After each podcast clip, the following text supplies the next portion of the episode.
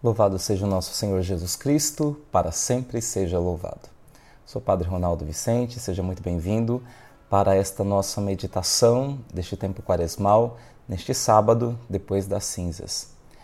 Ah, o evangelho de hoje é o evangelho de São Lucas, e no capítulo 5, versículos de 27 a 32, e o evangelho, é o tema, o, a, o relato trata do chamado de Mateus, também é, que foi um dos apóstolos do Senhor, que era cobrador de impostos e tinha o nome de Levi.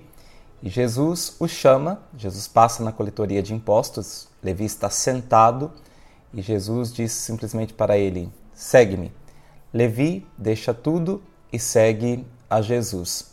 E depois Jesus é, então vai num banquete que Levi prepara para ele na sua casa e ali também estavam um grande número de cobradores de impostos e outras pessoas sentadas à mesa, e os mestres da lei e os fariseus murmuravam de que Jesus comia com os cobradores de impostos e com os pecadores, e, se admiravam, se escandalizavam disso.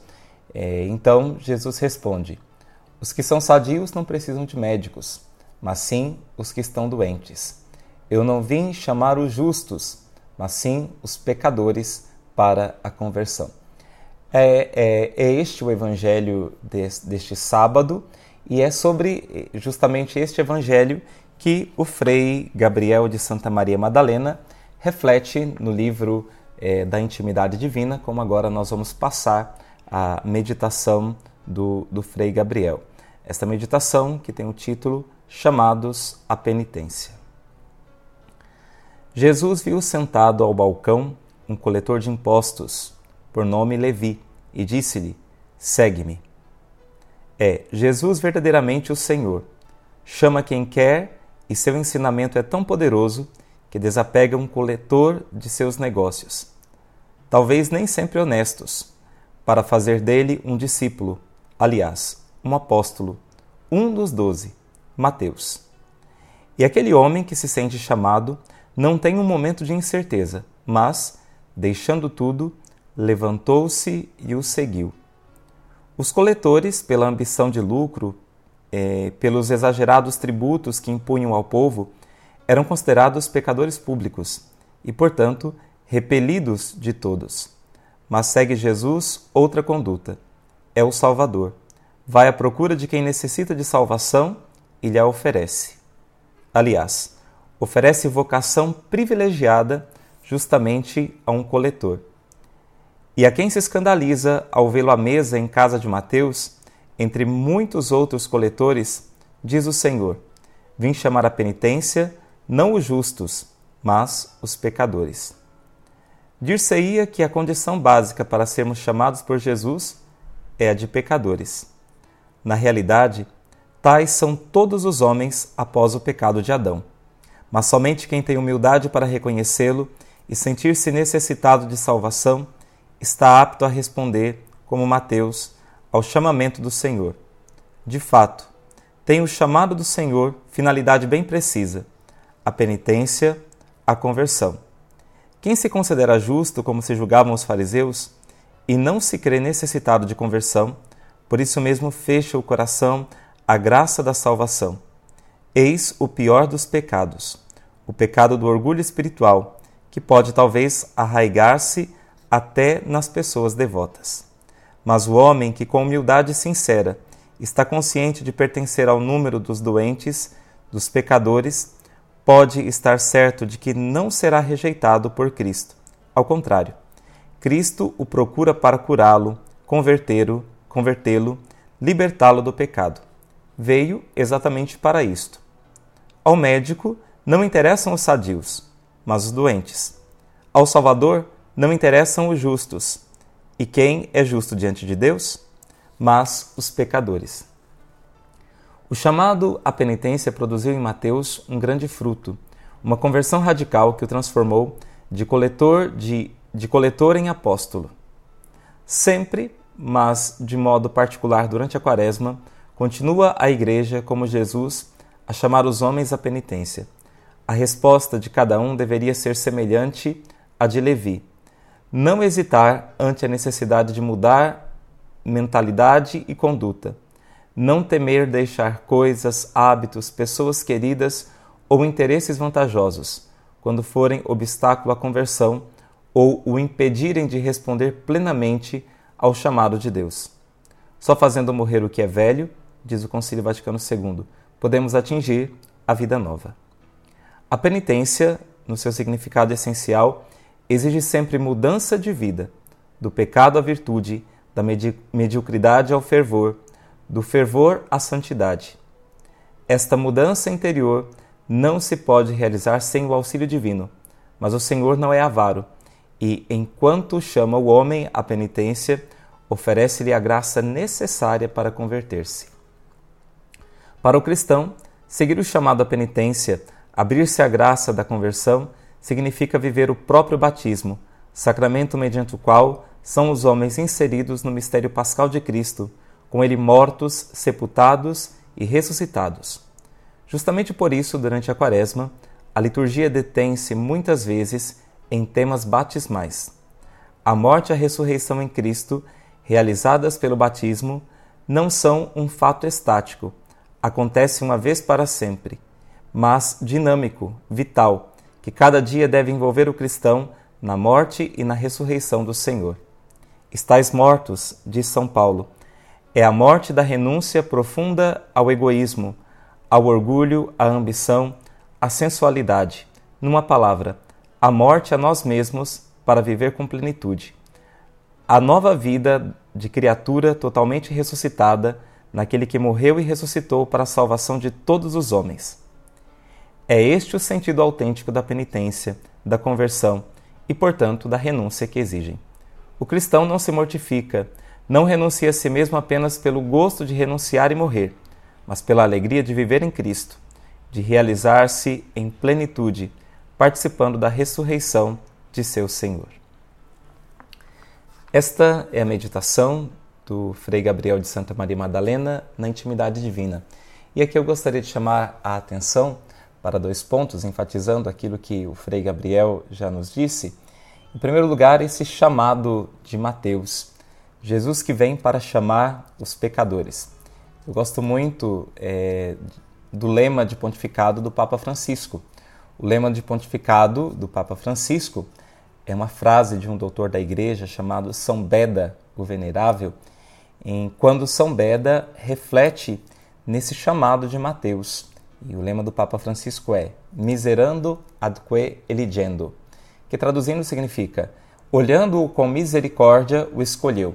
Quando São Beda reflete sobre o chamado de Mateus, São Beda diz que Jesus passou na coletoria de impostos, olhou a Mateus, olhou a Levi com misericórdia e, olhando-o com misericórdia, o escolheu. Está aí a raiz de todo chamado, está aí a raiz de toda vocação. De fato, nós somos chamados pelo Senhor não por mérito da nossa parte, não porque somos bons, o Senhor nos chama ao seu seguimento, mas o Senhor nos chama por pura misericórdia. É, eu gosto muito de citar nas minhas pregações aquela, aquela história de São Francisco de Assis, quando certa vez perguntaram para ele: Francisco, por que Deus te escolheu? E ele responde é, enfaticamente: porque não tinha outro pior. Na verdade, o Senhor escolhe, o Senhor chama aqueles que são pecadores. O Senhor chama aqueles a quem ele pode usar de misericórdia. E por isso, talvez uh, na igreja, nós temos é, as pessoas, não que são perfeitas ou completas, as pessoas que, que são tecnicamente é, mais preparadas, mas nós temos na igreja aqueles que o Senhor usou de misericórdia para com eles, e a igreja, como eu costumo dizer, não é o clubinho dos perfeitos, mas é o lugar dos pecadores perdoados, dos pecadores que estão procurando incessantemente a sua salvação. Então, o caminho para a santidade ele começa justamente quando nós deixamos o Senhor entrar nesta realidade do nosso pecado, da nossa miséria, e Ele, com a sua graça, nos chame, use de misericórdia para conosco e nos converta. Se nós formos tomar a história de todos os santos, praticamente, nós vamos ver que são histórias é, de profunda experiência da misericórdia. Mesmo, mesmo aqueles santos que nunca ofenderam gravemente ao Senhor, como por exemplo Santa Teresinha do Menino Jesus, têm consciência de que aquilo que se opera na sua alma, de que as grandes graças que receberam de servirem a Deus é unicamente é, é, um fato de que a misericórdia de Deus as atingiu. Santa Teresinha, no início da, da sua autobiografia, ela diz: Eu não farei outras coisas, outra coisa a não ser cantar as misericórdias do Senhor. E no final da sua autobiografia, Santa Teresinha ela reconhece é, a grande misericórdia de Deus quando ela diz: Eu sou a mulher mais perdoada de todas. A mim nosso Senhor perdoou mais do que a Madalena, porque a Madalena ele perdoou depois de ela o haver ofendido, e a mim ele perdoou por antecipação, me impedindo de ofendê-lo. Então, os, os santos reconhecem que se a santidade ou se de algo bom existe em sua alma, não é mérito próprio, mas é pura misericórdia do Senhor.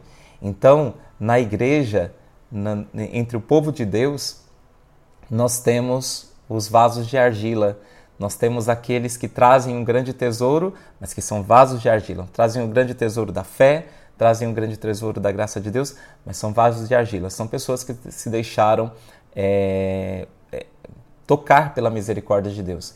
Então, na igreja, nós não temos os melhores, vamos dizer assim, tecnicamente falando, mas na igreja nós temos aqueles que têm um coração sincero e que, ou pelo menos estão fazendo esta experiência da misericórdia que não desistem de Deus.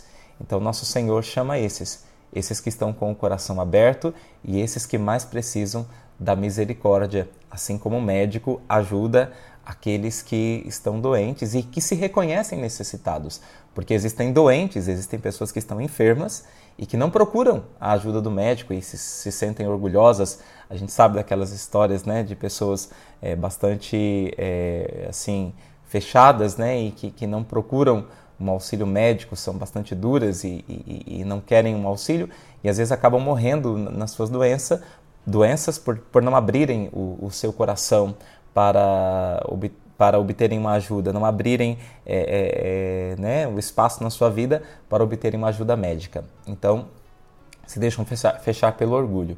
Então, meus queridos irmãos, é, nós, nós somos chamados nesse tempo da quaresma a fazermos a experiência da nossa verdadeira condição de pecadores, reconhecermos isso e saber o quanto nós somos necessitados da misericórdia de Deus e, e, e, daí vem a nossa vocação, daí vem o nosso chamado, daí vem o, a, o constante, a nossa constante resposta a Deus, que se dá no dia a dia, e daí vem o fato de Deus constantemente nos chamar. Incessantemente, o Senhor está nos chamando. Ele nos chama, não nos chama no único momento, mas essa experiência de Mateus é uma experiência vivida todos os dias da nossa vida, é, em que nós vamos reconhecendo a nossa necessidade de Deus e vamos renovando a nossa resposta a Ele, mesmo na nossa imperfeição, mesmo na nossa é, é, incapacidade, mesmo na nossa debilidade, nós vamos renovando a nossa resposta ao Senhor nosso Deus, que incessantemente está nos chamando e não nos cansa de chamar. Felizes se nós tivermos esse coração aberto para acolhermos o Senhor. O segundo ponto que eu quero chamar a atenção nesta meditação é quando o Frei Gabriel de Santa Maria Madalena, no, na sua reflexão na intimidade divina, fala da ligação né, dos sacramentos com o mistério pascal. E, e na verdade é isso, e, e, muitos de nós que somos cristãos não fazemos noção dessa realidade. Né? O, que é que, o que é que acontece nos sacramentos? Nos sacramentos, nós somos, é, é, é aplicada a nós a graça do mistério pascal de Cristo. Nós nos tornamos participantes do mistério pascal de Cristo, da sua paixão, morte e ressurreição. Por isso, em, em, todos os sacramentos, nós estamos, vamos dizer, por assim dizer, bebendo, é, sorvendo, é, experimentando dos frutos desse mistério pascal e sendo configurados a esse mesmo mistério pascal. E, na verdade, o mistério pascal de Cristo é o centro de toda a vida cristã. Se com Cristo nós não morrermos, com Ele nós não ressuscitaremos. É, os nossos sofrimentos eles são uma configuração aos sofrimentos do próprio Cristo. O, o, o, o próprio Evangelho nos diz, né? Um, um, discípulo não é maior do que o mestre. E, e se nós não carregarmos a cruz de Cristo, nós não seremos salvos pela cruz de Cristo. Se nós não participarmos de alguma maneira da morte de Cristo uh, pelas diversas experiências que nós vamos tendo na nossa vida, nós também não participaremos da ressurreição de Cristo. Então, toda a realidade de penitência, toda a realidade de mortificação é um morrer para si mesmo, para participar da morte de Cristo, para com ele ressuscitar. E os sacramentos são isso. O sacramento, por exemplo, do batismo, que o Frei Gabriel enfatiza aqui na sua meditação. O batismo é um ritual de morte e de vida. É um ritual de morte para aquilo que não é de Deus, a fim de nós ressuscitarmos para a vida nova em Cristo Jesus. Então, é, é, no batismo, nós participamos da morte de Cristo para participarmos também da vida de Cristo. São Paulo, na carta aos Romanos, ele, ele nos deixa bem claro quando ele reflete, dizendo: Olha, será que ignorais que vós que fostes batizados, é na morte de Cristo que foste batizados? Com ele morreste para nascer para uma vida nova.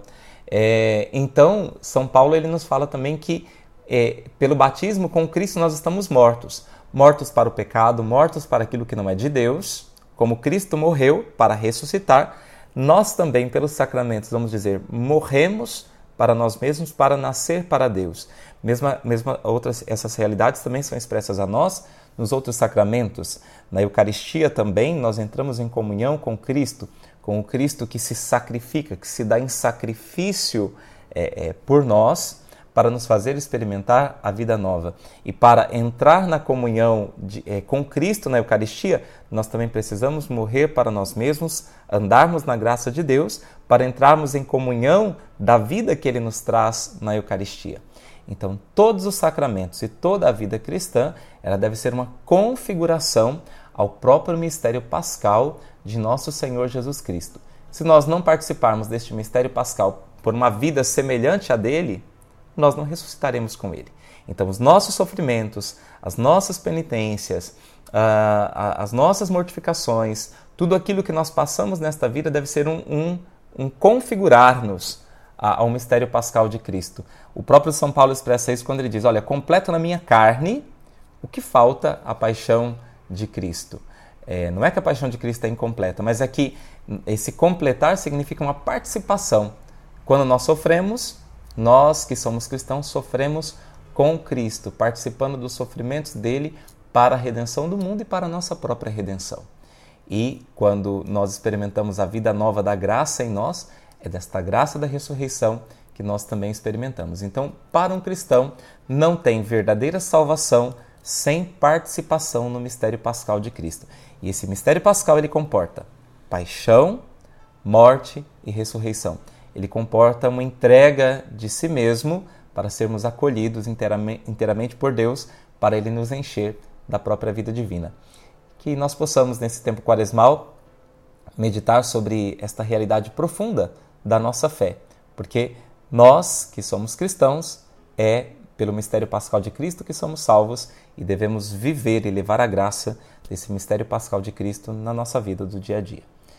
Deus te abençoe e tenha um ótimo sábado e também nós possamos meditar é, nesse mistério de paixão, de, de ressurreição de nosso Senhor, que nós possamos também acolher a vida nova que Ele nos traz.